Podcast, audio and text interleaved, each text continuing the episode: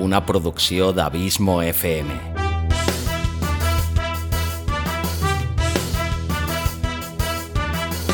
Vols gaudir del teu temps de lleure escoltant grans històries? Audiollibres i relats. Un podcast literalment literari.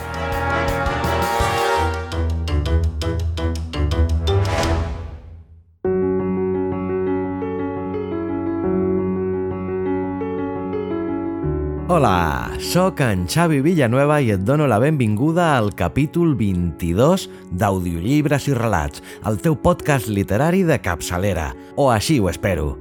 Primer capítol de la tercera temporada que tot just avui encetem. Espero que els mesos d'estiu hagin estat propicis, hagis o no tingut vacances, tot i que espero que sí que les hagis tingudes. A mi ja em queden una mica lluny perquè enguany les he tingut al mes de juliol, però van ser tan i tan especials que encara les tinc ben presents.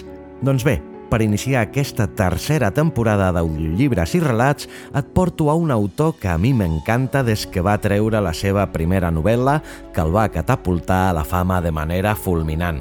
La novel·la porta per títol La pell freda i l'autor no és pas un altre que el gran Albert Sánchez Pinyol. Albert Sánchez Pinyol és un antropòleg, africanista i escriptor català. Va néixer a Barcelona l'11 de juliol del 1965. És membre del Centre d'Estudis Africans i ha col·laborat en la redacció d'anuaris d'enciclopèdies interactives.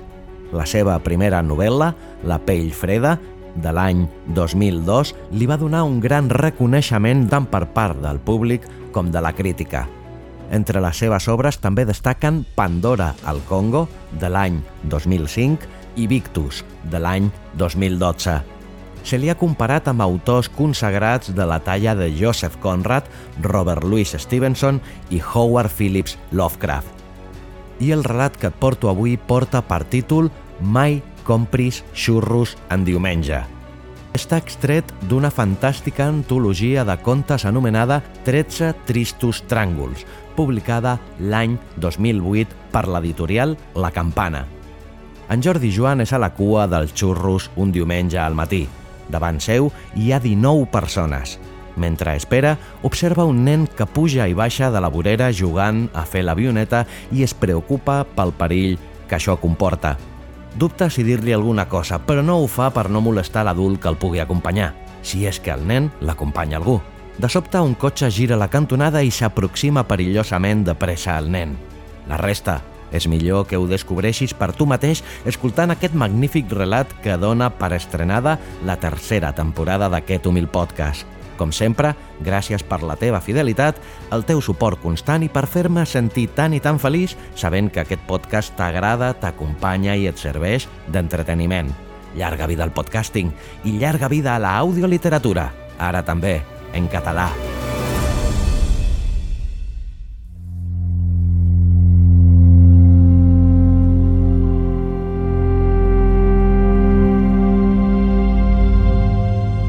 Mai no compris xurros en diumenge, de Albert Sánchez Pinyol.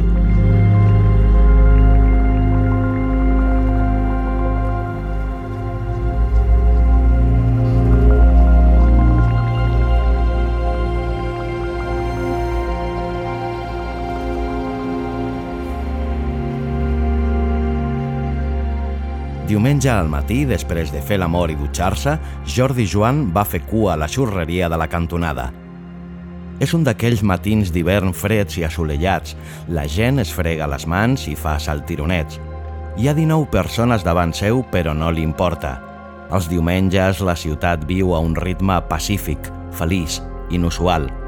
És com una treva on les corredisses es transformen en cortesia, ningú no té pressa i els sorolls s'amorteixen.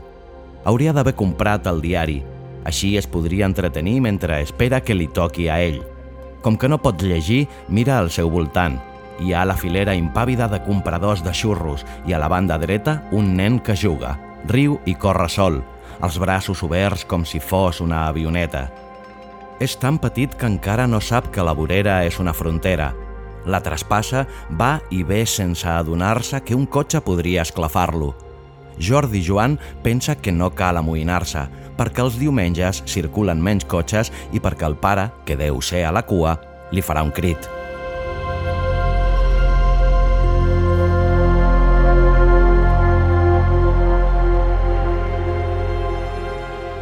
El pare no apareix. El nen va i ve amb giragonses de mosca. Ara és vorera endins, ara creu al carrer i hi torna altra vegada. S'arrisca sense saber-ho. La cantonada és molt a prop i si en aquell moment girés un cotxe no tindria temps de frenar.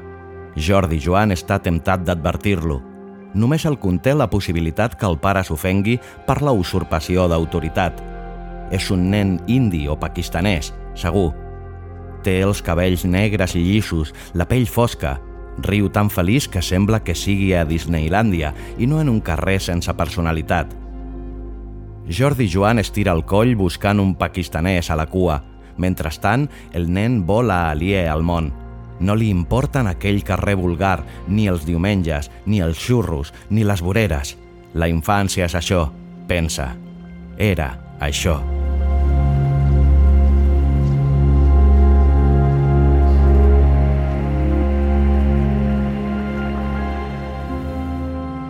Un cotxe apareix per la cantonada. Jordi Joan surt de la cua. Crida, «Noi!»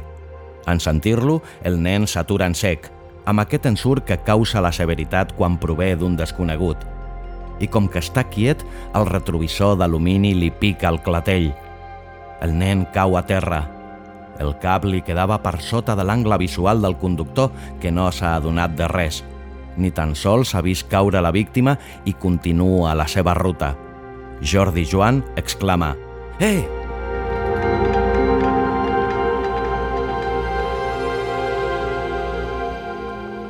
Uns moments després, Jordi Joan està de genolls davant del nen. Pel terra s'estén una taca de sang més densa que l'oli.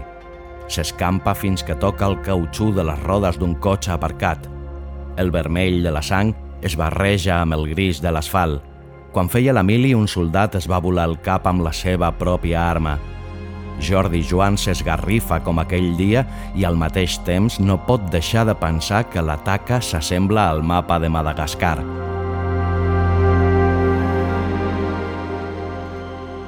No sap què fer. Intenta reanimar el nen mentre demana que avisin un metge. Quan aixeca el cap, veu que a la cua no hi ha ningú. Està lluitant per una vida però s'adona que se sent més indignat per la deserció col·lectiva que afligit per l'accident. En menys de 3 minuts arriba una ambulància, gràcies al cel. Mai no ha vist en acció els equips d'urgències, que actuen amb una coordinació i una celeritat que li fan pensar en els de la Fórmula 1. En menys de 30 segons el nen està envenat, entubat i lligat a una llitera de color carbassa. En aquell instant se senten uns crits. És el pare del nen, que no era a la cua, Jordi Joan és l'únic present que no du uniforme de sanitari. Per això l'home se li llença al damunt, gemegant i cridant. No es pot parlar amb un home que acaba de perdre un fill. Qualsevol al·legat d'innocència només serviria per fer-lo més culpable. Jordi Joan es conforma a repel·lir la fúria. Per sort, apareix una patrulla de la Guàrdia Urbana – L'autoritat d'aquests nous uniformes fa que la ràbia del pakistanès o indi es transformi en un plor desconsolat.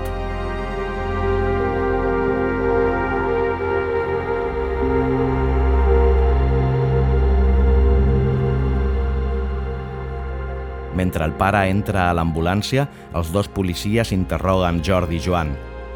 Són educats, fins i tot amables, els agents li demanen, mai no li ordenen, si vol acompanyar-los a l'hospital. Jordi Joan puja al cotxe. Però un detall tan trivial com que el facin seure a la part del darrere l'indigna fora de mida. El fa sentir culpable. Potser per això s'enrabia quan sent el comentari del conductor. També és mala sort, carai. És clar, per aquells dos agents se suposa que el torn dels diumenges hauria de ser tranquil i en canvi es troben amb un mort i tot el paperam que implica. Tenia entès que cobraven per treballar els caps de setmana, diu Jordi Joan sense dissimular l'acritud. El segon agent gira el cap. És una dona rosa i molt atractiva. replica sense estalviar-se el to de severitat. Ens referíem al fet que morir als 9 anys és una estafa. Un dia, molt temps enrere, Jordi Joan es va prometre que no abaixaria mai els ulls davant d'un policia. Ara els abaixa.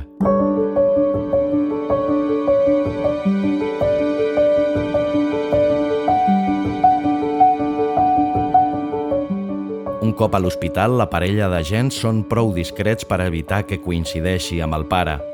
El deixen en una sala de consultes i se'n van després de prendre-li quatre dades – de seguida apareixen un metge i una infermera lletjota. El metge és un home grassonet i calp. Li recorda un professor de matemàtiques que va tenir a l'institut, perquè es pot ser calp i anar despentinat, perquè té els dits més curts que els cigarrets que fuma i perquè du unes ulleres de ratolí. Eh, ja ho sé, no m'ho digui. Enceta l'home. Els metges no hauríem de fumar. Sap que pels asteques el tabac era fum diví? La infermera li recrimina, a sobre faci publicitat. no intenti lligar mai amb una infermera.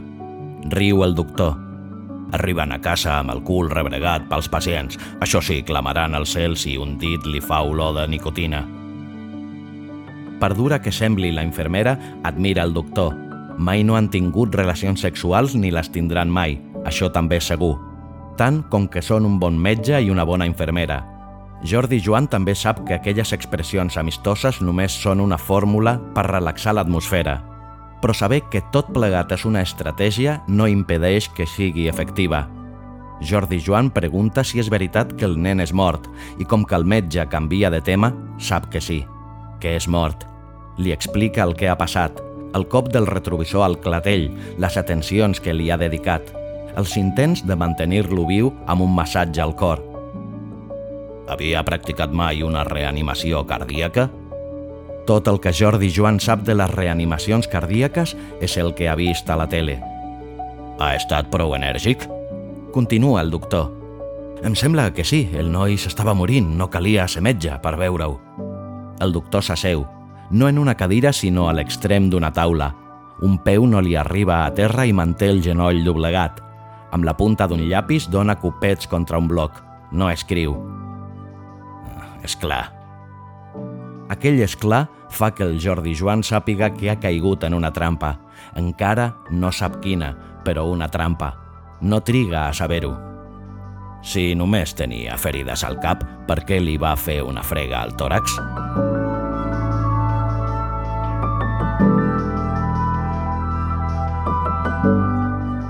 Allò són els dominis del doctor, Fora de l'hospital seria un home que rep cops de cols al metro com tothom, però a l'hospital és Déu. Més, molt més. Si Déu hi ingressés, aquell metge amb ulleres de cul d'ampolla seria el seu superior fins que li donés l'alta. Sap quines conseqüències pot tenir una pressió massa forta? Les costelles es trenquen, hi ha una hemorràgia interna i la víctima mor sense remei. La infermera no ha obert la boca, admira el seu ídol, fascinada pel desplegament d'autoritat.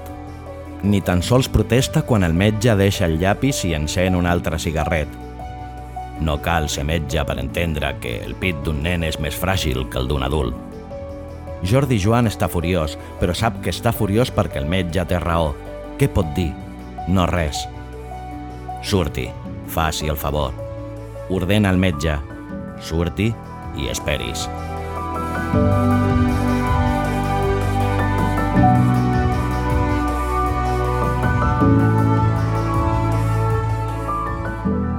Durant una estona, Jordi Joan seu en una mena de rebedor, sent que el doctor i la infermera parlen però no entén què diuen.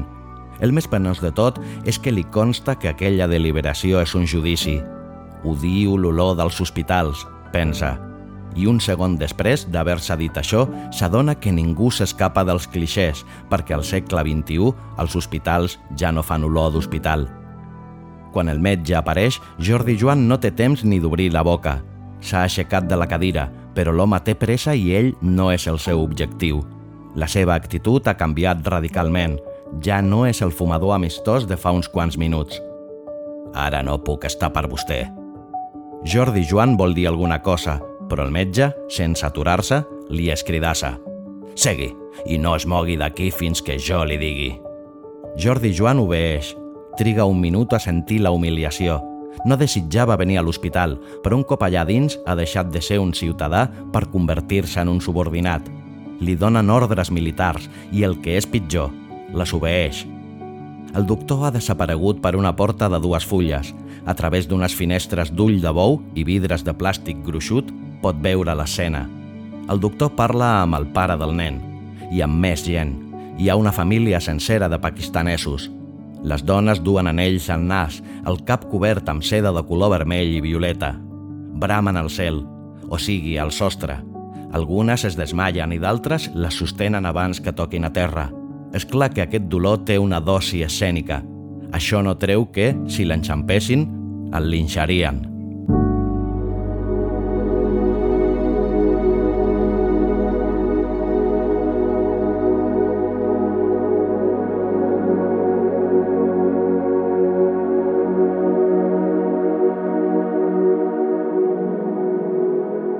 El metge no torna fins que els pakistanesos se n'han anat. És l'home amable del principi. El cervell d'aquell nano semblava puré de cigrons. Cap reanimació cardíaca l'hauria pogut ajudar o perjudicar. No li he explicat tot. El doctor no el pressiona perquè parli. És Jordi Joan qui afegeix. He vist venir un cotxe i he avisat al nano. Per això s'ha quedat quiet. Si no hagués dit res, el retrovisor potser no l'hauria tocat. El metge xucla el cigarret i diu «I què?» No és cinisme. Aquell i què ho resumeix millor que qualsevol fórmula. Un accident és un accident, i si és un accident ningú no en té la culpa. Jordi Joan es posa a plorar. Deslliurat de les conseqüències morals i penals, ja pot pensar en el nen mort i plora. El metge li dona dos copets a l'esquena. Continuï. Com més plori, menys necessitat tindrà d'orinar. És molt agradable sentir-te culpable quan saps que no ho ets. Au, no sigui idiota. Com que Jordi Joan ni parla ni se'n va, el doctor pregunta «Hipoteca o lloguer?» eh, «Hipoteca?» Vagi-se'n a casa i pensi en la hipoteca.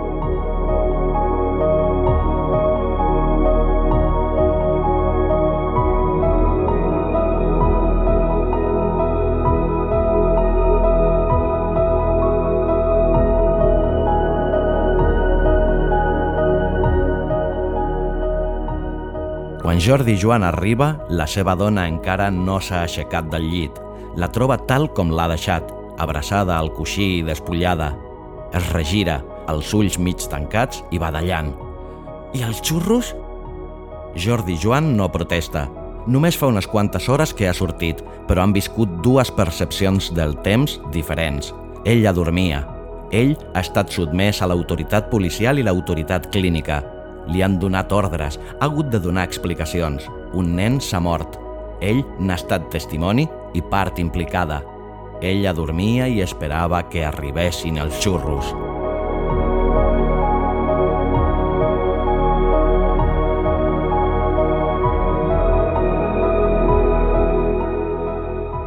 L'endemà, l'estat d'ànim de Jordi Joan és molt més alegre. La resta del diumenge ha fet que oblidi la part penosa del cas i quan es desperta ja ha reconsiderat l'episodi. Encara que sigui dilluns al matí, no l'abandona el sentiment que viu en un bon lloc. Ho ha pogut constatar. Els nois de l'ambulància es van moure amb una celeritat i una eficàcia ultramoderna. No es podia exigir més cortesia a la Guàrdia Urbana. I què podia dir de l'hospital?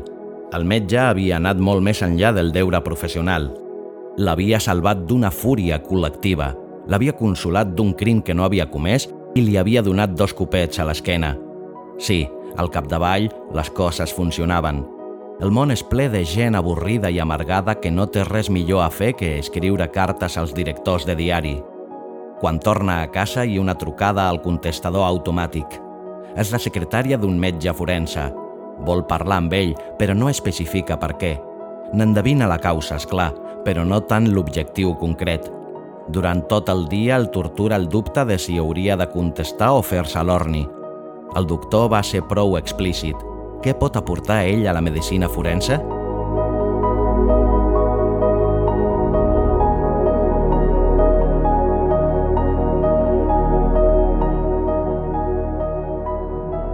A la nit hi ha una altra trucada. Després d'un dubte, despenja. No és cap secretària, és la policia.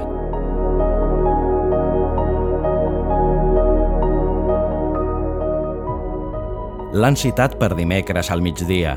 Jordi Joan està de feina fins al capdamunt, però hi va, faltaria més.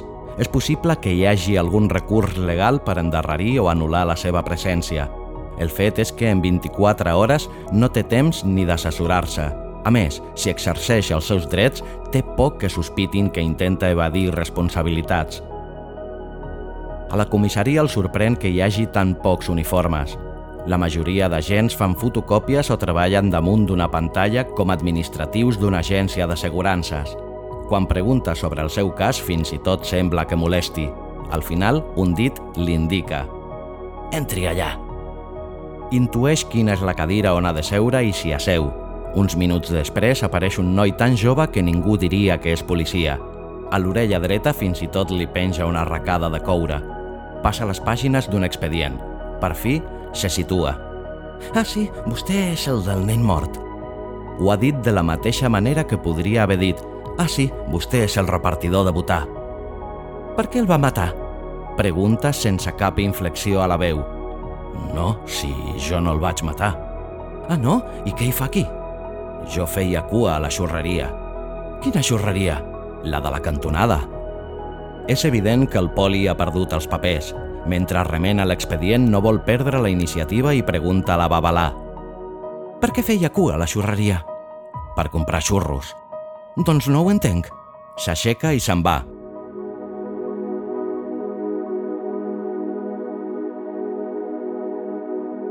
Si fos un delinqüent habitual, aquella situació el faria riure. El malestar li ve justament pel fet que mai ha tingut cap contacte amb les forces de l'ordre. Quina combinació de paraules més sinistra, reflexiona Jordi Joan. Forces i ordre. Per separat no són res. Juntes fan tremolar. S'ha quedat sol al despatx. El policia jove no li ha dit què ha de fer, si pot anar-se'n o si s'ha de quedar. En aquell lloc, un acte tan simple com aixecar-se d'una cadira podria ser interpretat com una fuga. Per què no ve ningú?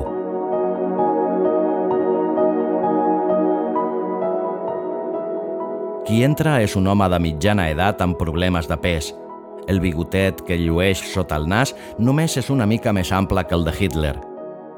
Podria ser comissari de qualsevol sistema, pensa Jordi Joan, menys del democràtic.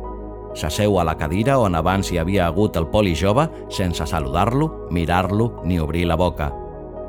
Tota la seva atenció se centra en l'expedient. És d'aquells individus que quan pensa fa sorolls, respira com si tingués brànquies de ferro. Jordi Joan intenta explicar-li els motius de la seva presència. Si l'escolta, ningú ho diria. De cop i volta, aixeca el cap. Perdoni, vostè no hauria de ser aquí. Els ullets del comissari o subcomissari o el que sigui brillen amb una virtut increïblement servicial. Hi ha un univers de distància entre la idea que Jordi Joan s'havia fet de l'home i el que es manifesta. El noi que la tenia està molt verd, perdoni. S'excusa per segona vegada. L'ha pres pel conductor. Això és tot? El comissari confon l'alleujament de Jordi Joan amb un retret. Lamento haver-li fet perdre el temps, de debò. Aquestes coses passen, ho sento. És tan amable que l'acompanya a la sortida. Pel passadís li comenta. L'expedient diu que es dedica al disseny gràfic. El meu fill també. Sap, tots aquests dibuixos de tigres i micos que surten als pots de cereals els fa ell. Jordi Joan està tan content d'anar-se'n que no li sap greu ser loquàs. Li explica que treballa per a la indústria cinematogràfica. Molts dels pòsters que anuncien pel·lícules al metro els ha creat ell. Quan ja estan a punt d'arribar a la porta, nota una mà que li reté el colze. Un moment, segui aquí, diu el comissari.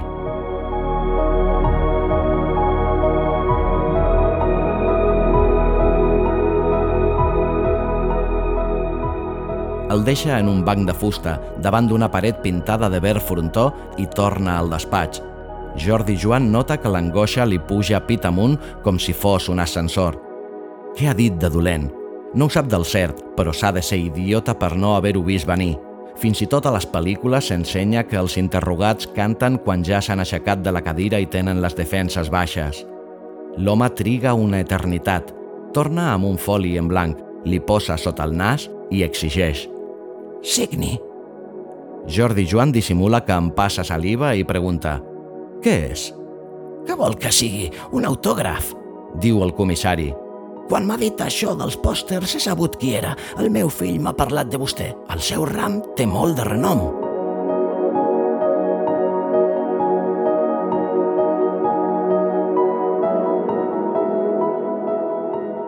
Al vespre discuteix amb la seva dona.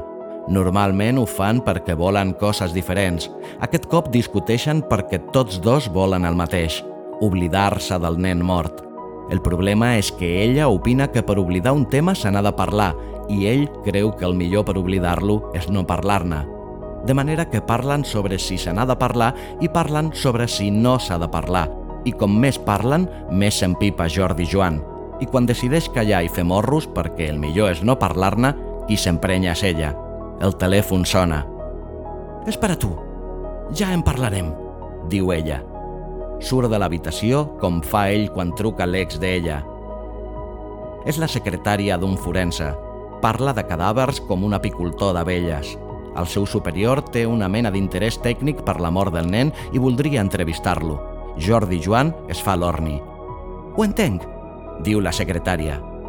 En tot cas, li consta que hi hagués més testimonis? Sí, menteix Jordi Joan. A la xurreria hi havia una gentada fent cua. Ho ha dit per desviar l'interès de la secretària, per diluir-se entre una multitud que no existia. Sap molt bé que tothom va desaparèixer abans que l'ambulància arribés i que ningú no en volia saber res.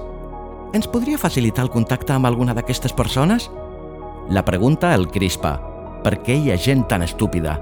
A la secretària només li interessa la seva feina, res més, i en conseqüència és incapaç de posar-se en el seu lloc. Quan vostè compra xurros a la xurreria de la cantonada, coneix la gent que hi ha fent cua? La violència del to crea un lapse de silenci. Després la secretària replica educadament. Sí, acostumen a ser veïns meus. Jordi Joan penja el telèfon. Ha fet bé? Al cap i a la fi un metge forense està vinculat a la llei i les seves secretàries també. S'ha negat a col·laborar-hi, ha mentit conscientment. Segur que és un delicte. La seva dona treu el cap. Vols que en parlem?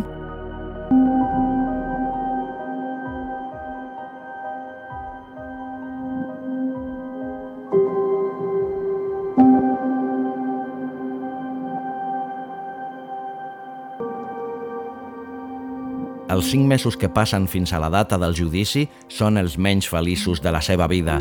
I ho són perquè si hagués d'explicar-ne els motius a algú no sabria ben bé què dir-li. I si fos capaç d'explicar-se, tothom li negaria el dret al neguit. Al cap i a la fi no és culpable de res. Ni tan sols l'acusen. I anirà en qualitat de testimoni, res més, serà un tràmit de 10 minuts. Per què hauria de témer l'acció de la justícia?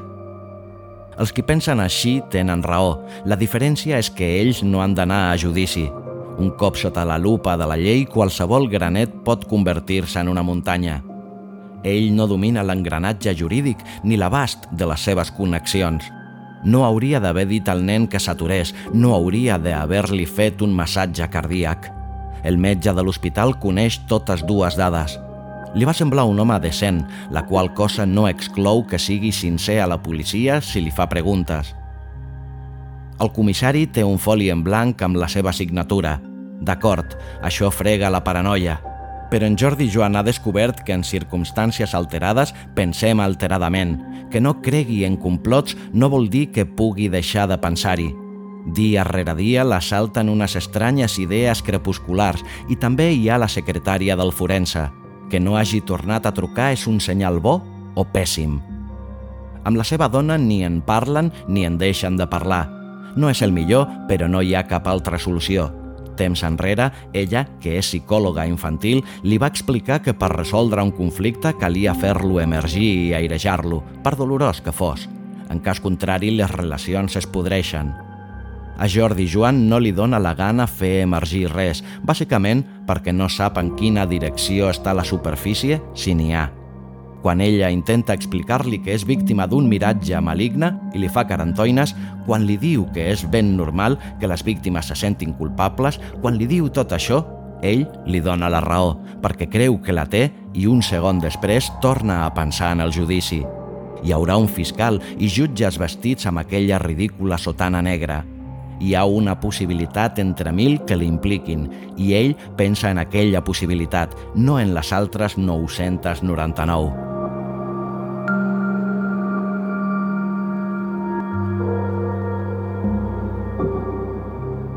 Poc abans del judici, ella du una amanida a taula, s'asseu i riu, platòrica. Bones notícies! Per la cara que fa es veu que espera que ell endevini el que dirà. Ell calla. La jutgessa és amiga d'una amiga meva. Jordi Joan sempre ha odiat que ella posi formatge a l'amanida. Li ha dit dues mil vegades que odia aquella porqueria de minicubs amb gust de farina i ella li ha posat dues mil vegades cubs de formatge sintètic a l'amanida. A ella no li agrada l'api a l'amanida. Ell ha fet dues mil amanides i a les últimes 1999 no hi ha posat api. Ella és psicòloga i se suposa que escolta la gent. Jordi Joan clava la forquilla a la safata. T'has passat tot l'últim fumut mig any, sis mesos dient-me que al judici no passaria res perquè no he d'amagar res. I ara em dius que tu t'has passat sis mesos, mig any, fent martingales perquè la jutgessa sigui amiga d'una amiga teva. Et penses que hi entenc de lleis? S'ofèn ella. Va ser idea de la meva amiga i pel que m'han dit el canvi de jurisdicció és perfectament legal. S'havia casat amb ella perquè era l'única dona amb qui volia parlar després de fer l'amor, però ara no sap què dir-li. S'aixeca de taula. Ara ja sé per què la gent té gos. Almenys tenen una excusa per sortir de casa. Si has convertit un fet insignificant en un problema significant, el millor que puc fer per tu és que estiguis envoltat de significats amistosos. Jordi Joan mira el sostre per primera vegada des que el va pintar. Els nens també els parles així? Ara entenc per què et floreixes en un institut. Abans d'acabar la frase, ja sap que no l'hauria d'haver pronunciat mai – ella sempre li explica que aguanta a l'institut per compromís amb els nens immigrants. Ell sempre ha pensat que s'ho fa venir bé per justificar una merdeta laboral amb virtuts socials. Com que de diners no els en falten, mai hi ha donat més voltes, però ara ella està blanca i el mira sense parpellejar. Quan s'ho proposa pot ser irònica i cruel alhora. Vaig a comprar tabac a la xurreria. Quan se'n va, Jordi Joan remena un calaix que fa molt de temps que no obria i troba una bosseta de plàstic plena de marihuana seca. No és que dubti de la seva parella, és que dubta si n'ha de dubtar. Si ha actuat d'aquella manera és perquè en el fons no descarta un pòsit de culpabilitat, o potser vol protegir la seva relació per sobre de tot i al marge dels fets. Es comportaria igual si hagués disparat contra un parvulari amb una metralladora. No sap per què fuma un porro fins que se l'ha acabat. Perquè vull adormir-me abans que torni de la xurreria i haguem de parlar. Es contesta.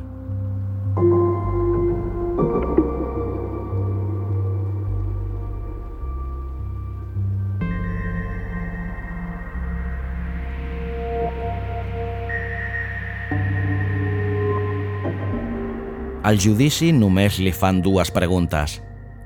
Va auxiliar la víctima i per això forma part de l'atestat? Sí, va veure la matrícula o pot identificar d'alguna manera el vehicle causant de les lesions? No. Pot retirar-se.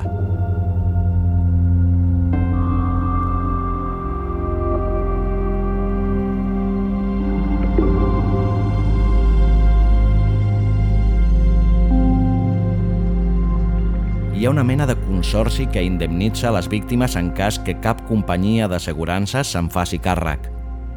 Com que no s'havia identificat el conductor, el Consorci pagarà una indemnització milionària. L'alegria dels vint i tants familiars és tan intensa com la pena que van proclamar el dia que va morir el nen. Jordi Joan evita fer-ne cap comentari perquè la seva dona l'acusarà de racista. Ell, la seva dona i una amiga surten plegats. Quan estan prenent un cafè en un bar, s'hi incorpora una tercera dona. La seva parella i l'amiga riuen. No la coneixes? No, triga un minut a caure-hi. És la jutgessa. Sense la toga, amb el somriure i lluny del tribunal, sembla una altra persona. La jutgessa li fa dos petons i un tercer d'afegit al front. La gent com tu fa que aquest ofici valgui la pena, Jordi Joan. Aquest tercer petó ha enterrat el nen mort.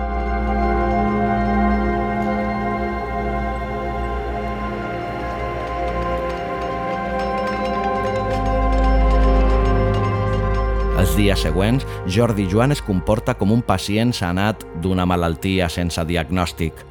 Dissabte fa l'amor quatre vegades amb la seva dona. Diumenge al matí va a la cantonada a comprar xurros. Recorda i s'emociona, potser perquè aquell moment de benestar el fa més sensible. I sí, se sent orgullós de pertànyer a la seva comunitat humana, a un lloc on la policia els metges i els jutges estan a l'altura de les persones a qui serveixen. A la xurreria hi ha una cua de pebrots. No té res millor a fer i pensa en les delícies del matrimoni. Li sembla mentida que mai s'hagi parat a pensar en les utilitats que pot tenir un xurro ensucrat.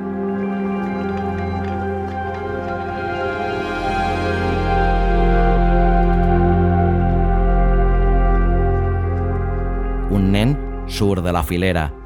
És ros, els cabells tallats com un patge medieval. No hauria de creuar el carrer. A la mà esquerra hi du un cavallet de plàstic. La mà guia el cavall fent veure que vola. Sí, per què haurien de volar els estels de plàstic o els avions de plàstic i no els cavalls? La infància és això, pensa Jordi Joan. Era això. Però el nen no hauria de creuar el carrer. Un cotxe gira a la cantonada. Si va tan de pressa és perquè a aquestes hores, per a la gent que fa cua el dia comença, però per al conductor, la nit encara no s'ha acabat.